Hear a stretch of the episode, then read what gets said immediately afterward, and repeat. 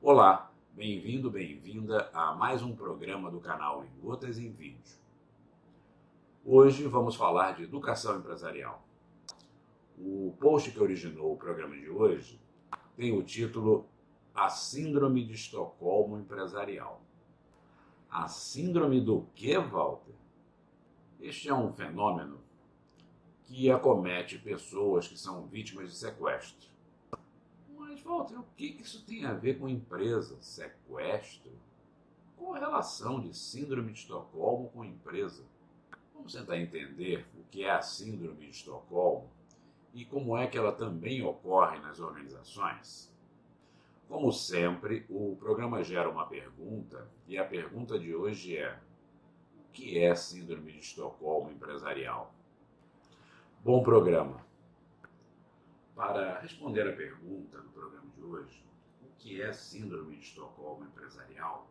Primeiro, é preciso entender que a Síndrome de Estocolmo é um estado psicológico particular desenvolvido por algumas pessoas que são vítimas de sequestro. A síndrome se desenvolve a partir de tentativas da vítima de se identificar com seu captor ou de conquistar a simpatia do sequestrador. No final de um convívio prolongado, a vítima tende a defender e até se identificar com seus captores. De vez em quando, um aluno de pós-graduação interpela o professor, geralmente os que aplicam disciplinas sobre os quatro P's da gestão empresarial, planejamento, processos, pessoas, projetos, com o seguinte argumento: o que está sendo ensinado nesse curso é muito bonito na teoria, mas não se aplica no dia a dia do trabalho. Geralmente, esta interpelação acontece de forma bastante peremptória com um tom de crítica aos ensinamentos que não retratam a triste realidade de algumas empresas no mercado.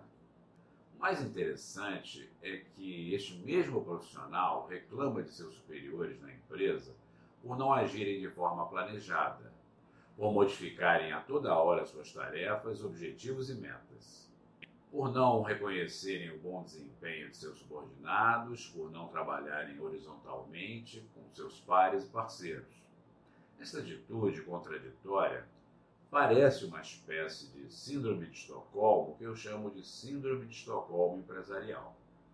Uma das funções da academia é pesquisar, construir e testar em campo métodos de melhoria de todas as atividades no planeta que envolvem os seres humanos.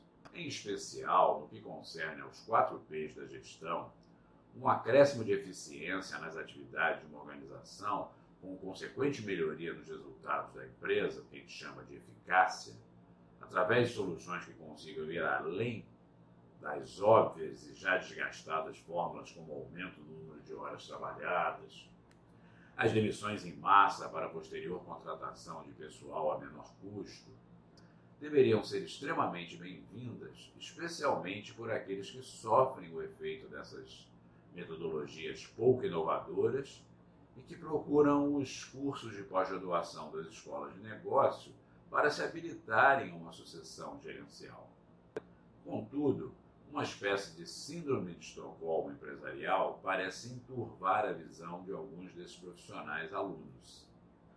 Julia Layton, redatora-chefe do site How Stuff Works, Como as Coisas Funcionam, em sua tradução, em seu artigo sobre o que causa a Síndrome de Estocolmo, relata que, abre aspas, a fim de que a Síndrome de Estocolmo possa ocorrer em qualquer situação, pelo menos três traços devem estar presentes. Primeiro, uma relação de severo desequilíbrio de poder, na qual o raptor dita aquilo que o prisioneiro pode e não pode fazer. Segundo, a ameaça de morte ou danos físicos ao prisioneiro por parte do raptor. E terceiro, um instinto de autopreservação da parte do prisioneiro. Ora, se essas três condições forem apreciadas à luz de um ambiente empresarial desumanizado, é possível que, em caso de pessoas menos resilientes, esses três fatores estejam presentes. Primeiro, uma relação de poder baseada na coerção, uma constante ameaça de perda do emprego, que é o meio de sustento da família, e um instinto de autopreservação do empregado. No mesmo artigo, Júlia descreve o processo de domínio da vontade do prisioneiro durante o sequestro em quatro passos. Primeiro, em um evento traumático e extraordinariamente estressante, uma pessoa se vê prisioneira de um homem que a ameaça de morte caso desobedeça. Segundo, compreender o que poderia deflagrar atos de violência da parte do raptor para evitar esse tipo de atitude se torna uma segunda estratégia de sobrevivência. Com isso, a pessoa aprende a conhecer quem a capturou. Terceiro, um simples gesto de gentileza por parte do raptor que pode se limitar simplesmente ao fato de ainda não ter matado o prisioneiro, posiciona o raptor como salvador do prisioneiro. E quarto, o raptor lentamente começa a parecer menos ameaçador, mais um instrumento de sobrevivência e proteção do que de dano.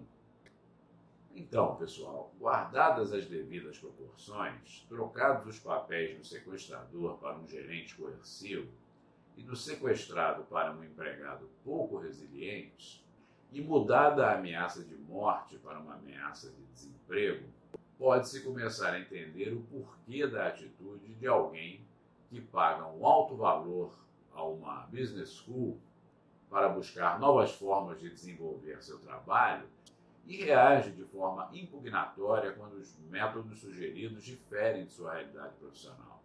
A única maneira de aplacar, e mesmo assim, em parte, esse tipo de reação é mostrando cases de empresas bem-sucedidas que já utilizam a metodologia lecionada.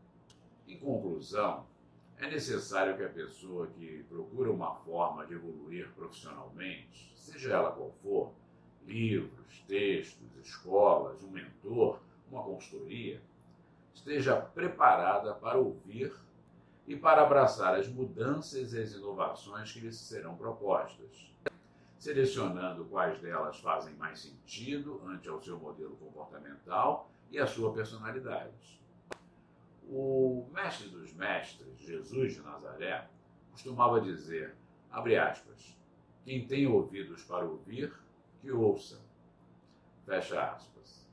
É preciso preparar os ouvidos para uma escuta ativa, sem reações emocionais precipitadas. Reflita sobre isso.